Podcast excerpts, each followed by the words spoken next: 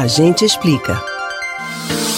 O carnaval acontece todos os anos e é uma das festas mais fortes em Pernambuco. Mas sempre surge aquela dúvida: é feriado? Embora muitos brasileiros folguem na terça-feira gorda, que este ano será no dia 25 de fevereiro, e até mesmo nos dias anteriores, a data não é um feriado nacional. Os dias de folia só são considerados feriados nos estados ou nos municípios onde há lei específica nesse sentido, como acontece no Rio de Janeiro. E olha só, por incrível que pareça, Olinda e Recife não têm legislação específica sobre esse assunto. Normalmente, os órgãos públicos adotam a segunda, terça e quarta-feira de cinzas até o meio-dia como ponto facultativo.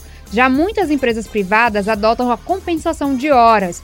Os funcionários trabalham uma ou duas horas a mais por dia durante certo período para compensar esses dias de folga no carnaval. Mas se você vai trabalhar no carnaval, fique atento com relação à remuneração. Se o acordo coletivo da categoria prevê que o domingo deve ser pago em dobro, a empresa deve respeitar e pagar 100% sobre as horas trabalhadas.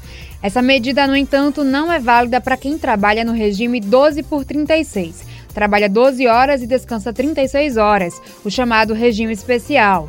Nesse caso, os funcionários não são autorizados a fazer horas extras. Outro ponto de atenção diz respeito à interjornada. O trabalhador deve ficar no mínimo 11 horas sem trabalhar entre o momento que encerra um expediente e começa o outro.